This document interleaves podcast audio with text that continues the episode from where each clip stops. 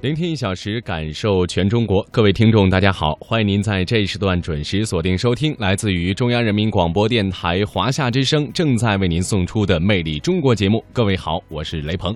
大家好，我是宋雪。节目的一开始，先来给您介绍一下今天节目当中您将会听到的主要内容。汉武盛世专题展览在香港开展，一起穿越回汉朝。故宫与德国考古研究院签署了合作意向书，共同推动文化遗产保护。今天的魅力新闻点点听，带您了解更多发生在华夏大地上的魅力新闻。大澳是香港现存最著名的渔村，而棚屋则是大澳渔村的标志。香港故事，我们通过大澳棚屋串起香港的前世今生。中国传奇为您介绍宁夏六盘山木板年画在木板上雕刻的古老梦境。沈阳故宫是我国现存的两大宫殿建筑群之一，它的风格特色、建筑样式都与北京故宫风格迥异。那今天的博物馆风采，我们走进沈阳故宫博物院。节目最后的中国采风，我们带您到内蒙古科尔沁草原腹地，去了解清代国母孝庄文皇后的故事。魅力中国，首先进入到今天的魅力新闻点点听。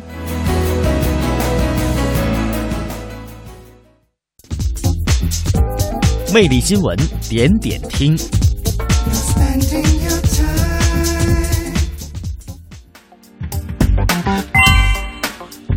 好的，今天的魅力新闻点点听第一站关注香港方面。那么今年呢是香港李正乌汉墓发现的六十周年。那么香港历史博物馆近日携手中国文物交流中心，共同筹办了“汉武盛世：帝国的巩固和对外交流”专题展览，从六月二十四号开始到十月五日举行。那么展出了全国四十个文博单位共一百六十二组的汉代文物。展方期望呢，透过难得一见的文物展品，向香港公众介绍汉代的历史、艺术和文化发展。中国文物交流中心副主任周明表示，那么此次展出的文物当中呢，有多件一级文物重点展品，品相精美，极具欣赏价值。内地和香港的这种文化交流一直都在进行，而且应该说一直都很频繁的。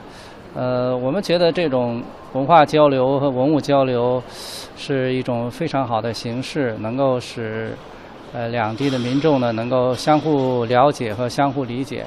呃，在香港举办这种展览呢，也是有助于香港民众更多的了解中国的历史和中国的文化。当然，嗯，大家也能看到这个内地和香港啊自古以来的这种密切的联系。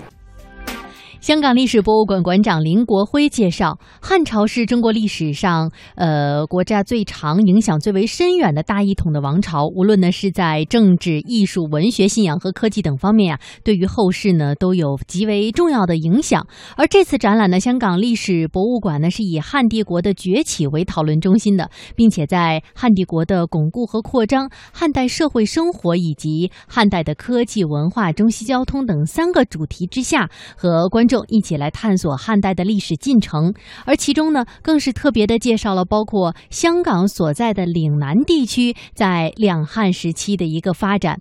那么，配合这次的展览呢，香港历史博物馆在一楼大堂设立了一个叫做“寻找未央宫”的多媒体展示，透过投影技术，把已经消失的汉代故宫未央宫展现在汉代的皇宫啊未央宫展现在观众的面前。那么，林国辉认为呢，近几年两地文化事业的交流也愈。发的频密和专业，而合办展览呢，也越来越被香港的观众所喜爱。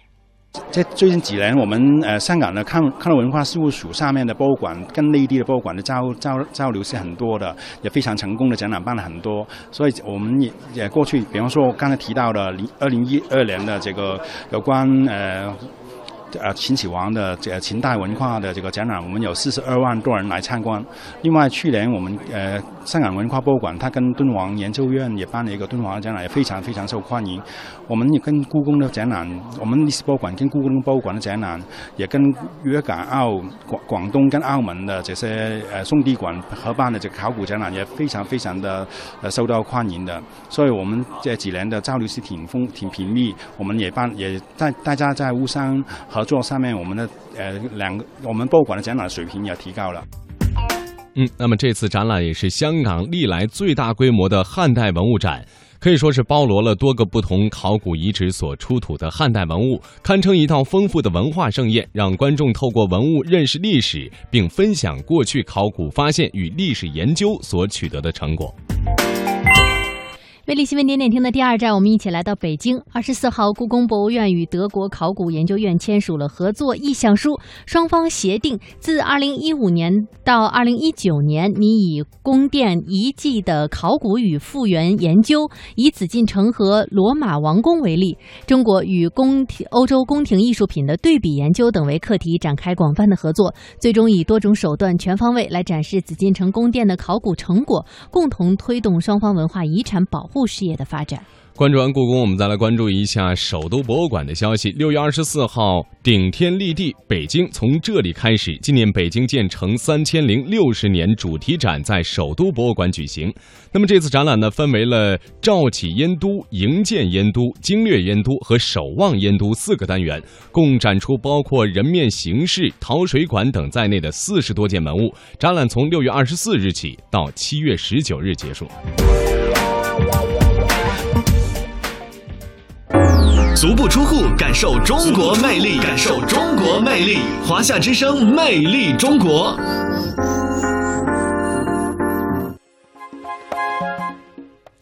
好的，魅力中国。接下来我们再来关注一下今天的香港故事啊。今天呢，要带大家一起到香港的大澳。大澳呢是位于香港新界大屿山的西部，是香港现存最为著名的一个渔村。那村子的部分呢是位于这个大澳岛上。大澳渔港呀是岛上最早被开发的渔村。由于呢是处在被河冲分为这个两地啊，那呃这个纵横的水道和水上的一个棚屋呢，就凑成了这里的。独有的水乡的情怀，因此啊，呃，大澳也被称为香港的威尼斯。哎，那说到这儿呢，我们刚才提到的棚屋呢，也是大澳渔村的一个标志，同时呢，也是香港最为独特的景观之一了。大澳呢，曾是香港的主要的渔港和驻军乡镇，也是百年来的渔盐业重地。可以说，世代以来呢，渔民认为在平时的土地上居住缺乏安全感，所以说呢，就在岸边来建造棚屋住下来。密密麻麻的棚屋，纵横交错的水道和桥梁，因而也构成了大澳现在的面貌。是游大澳呢，您可以乘小艇在水中穿梭，也可以在渔村里边走一圈，感受一下大澳的一个风情啊。当然了，也可以在《魅力中国》节目当中呢，通过我们的声音导航一起来了解。那接下来香港故事，我们就跟随香港电台的主持人游大澳吧。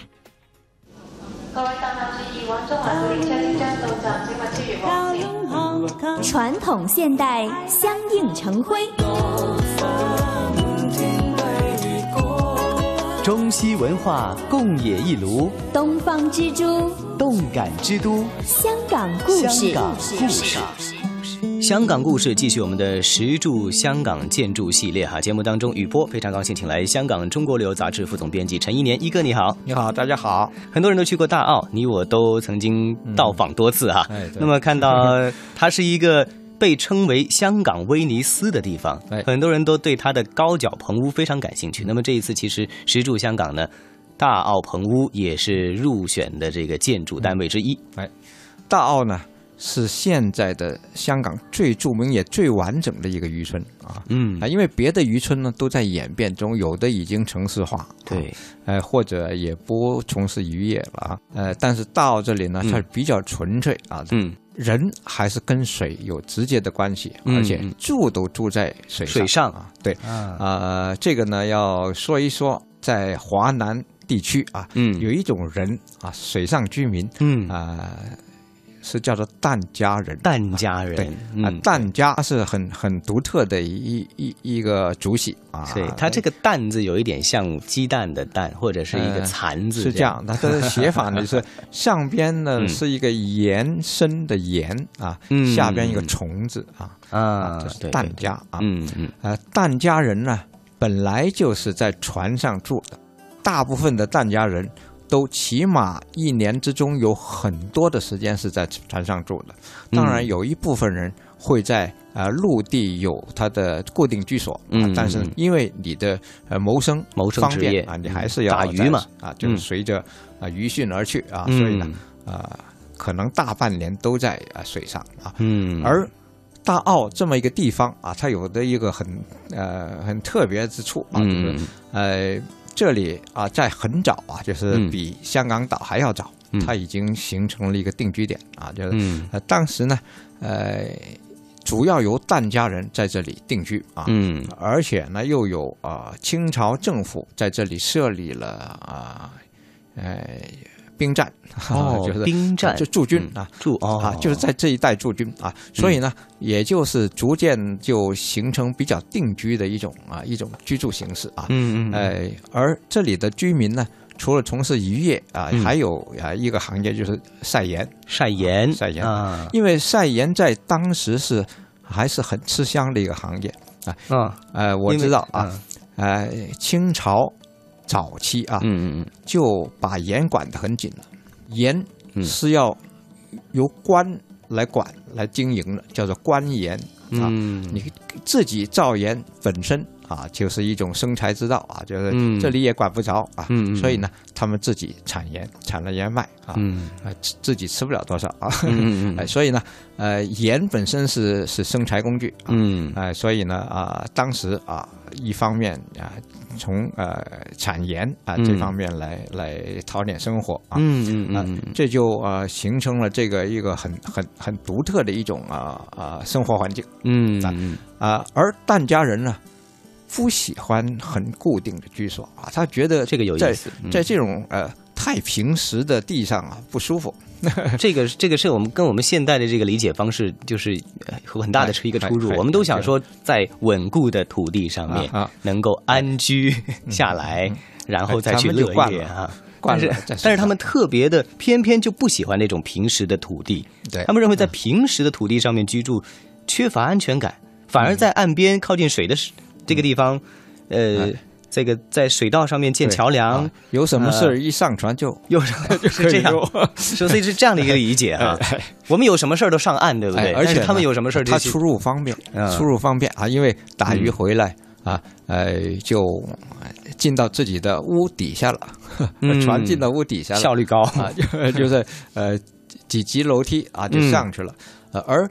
呃，它的这种啊水上房屋呢，嗯，呃，前面是住的和呃呃交通啊，嗯，后边呢有晒台啊，就是把鱼晒在啊这上面啊，嗯。啊，这个的 这个空间还还比较容易处理啊，就是嗯嗯嗯。嗯，也不要跟人家争。是，现在你到大澳去看，还就能够看到这种情境啊，他们就因此呢就。把自己的家园建在水面上啊，用高脚啊，就叫做高脚屋了，这个啊，有很高的这个这个柱子啊，呃，支撑到水里去，嗯嗯，就离地就是几米这么高啊，嗯嗯，大概再大的浪潮也不会淹到就行了，嗯啊，对我去到的时候就会有一种啊质疑，就是说，假如来了一些巨浪啊，或者是一些海的这些海水这个升。涨潮之类的话，会不会影响到他们的这个呃居住的这个？不会，因为它是一个比较深入的河岔，虽然是跟海相通，嗯。啊，但是呢，呃，弯弯曲曲的，里边很平静啊，就我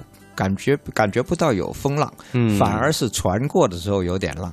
哦。哎，另外一种就是，比如说他们这些的高脚屋，他们这些脚啊。这些插到水中的哈，那得要经过，要要有非常好的这个防防腐蚀啊，或者是哈，对，这个这个以前是用木料，现在呢逐渐也用水泥啊啊，这样就比较好，用用用石条，嗯都有啊。呃，这个你想想，船船都不怕海水啊，也是，就是它的木是经过处理的啊。不过因为现在呃木头越来越金贵了啊，所以就逐渐要要寻找别的。建筑材料啊，有一些现代的材料也比较方便。嗯嗯嗯嗯。不过近年以来发现，其实这个香港的渔业嘛，毕竟在日渐式微哈。对。那所以，原来这个渔村人现在有没有开始进行新的一些事业的一个开发？大概就呃，可呃，我觉得是万变不离其宗啊啊！实际上，他们呃，即使是打不了多少鱼，但是他也。呃，从事一种呃海味加工啊啊，也许买来来加工，也许自己打啊是。啊，反正呢就是呃在这儿啊过惯了这样的生活，就是晒鱼干呐，呃，做虾酱啊啊这些。是。啊。说起大澳，就想起这种虾酱的味道了。我们去旅行啊，在这里去观光，嗯啊，一定会带点啊。这样的土特产，对对对对对，嗯。扑鼻而来的都是虾酱的这个滋味哈，虾酱啊，鱼干啊，对对对对对。啊，呃呃虾干呐等等哈，对，而且我们这个南方的朋友们呢，都蛮喜欢吃这个这个海海鲜呐，海梅呀，这些都是他们认为很有特色的一些产品的哈。那所以这个地方还是能够呃通过呢这个土特产或者是这个海产加工哈，继续他们的生计。除此之外呢，他们还有呃非常有特色的一些活动，因为他们属于水上家园嘛哈。那么水上的活动，他们也非常有经验。哎，呃，六月份啊，在这儿就有一件盛事啊，叫做大澳游冲啊。大澳游冲，这个冲又是三点水一个涌字啊，就是河冲的冲，是呃流动的水。哎啊，大澳人呢？它形成了自己啊，跟别的地方不一样的风俗啊。即使是呃端午节啊，别的地方就呃竞速啊，划龙舟啊，就龙舟竞渡啊，就是呃比快。嗯，那这个地方不是比快，它有有，但是这比快只是一个附设的节目，就是说跟在后边的啊。实际上，他们最出名的就是大澳。游冲相当于一个水上的这个花车游行，水上版。对啊，只不过他们用船，用船 啊，嗯。呃，这种呃风俗的形成呢，是跟他们呃的一些呃信仰有关系啊。呃，你到大澳去就可以看到有好多个神庙啊，这几个神庙呢，呃，有的是敬天后啊，天后就是水上人的保护神，是。就是海神，嗯，女海神啊，啊天后。呃，另外呢，还有别的一些神啊，这些都是他们的保护神。嗯，哎，反而呃，佛啊、道啊那些呢，呃，在这儿不出名啊。嗯，哎，呃，他们是要敬跟水有关的神哦，跟保护自己的对对的那种神啊。哎，呃。到了端午节的时候，嗯，就是要敬神的日子啊，嗯，啊，这，怎么个敬法呢？就是啊，到各个庙去，嗯，把神灵请出来，那就是偶像了，就是神像，嗯，请出来，啊，搬到船上，然后护着，就抱着神像，那就在河冲上游，嗯，哎。他们的街道其实就是河。河道，对，整合人家嘛，就是从从家里出来就是他们的街道就是河了，对对对对，所以呢，就像游街一样啊，就是带着神像，就是一种敬神嗯。的一个一个呃举动，就是每年的端午节其实就会进行这样的，就是因为这个独特之处呢，嗯，结果啊就是被选入了呃国家的非物质文化遗产哦啊嗯。哎。啊，就是哎，香港没有几项哎，OK，所以是相当珍贵的。第一批的四项之一，首批。哎啊哎，确实啊，就是你你感觉你你在香港别的地方看到的主要还是在呃赛比赛，对对对对对啊，但是它这儿就不同，看到因为现在我们说的刚刚好也是在这个端午节这一个周末啊，那五月初四。五月初五就是大澳的龙舟游冲的活动哈，对，嗯，如果今年错过了不要紧，明年还可以啊，来听过我们这个石柱香港系列之后呢，也可以计划一下哈，再访一访大澳，再看一看他们的这种生活的现状以及他们的龙舟游冲活动。这一集石柱香港非常感谢一哥为大家介绍，再见。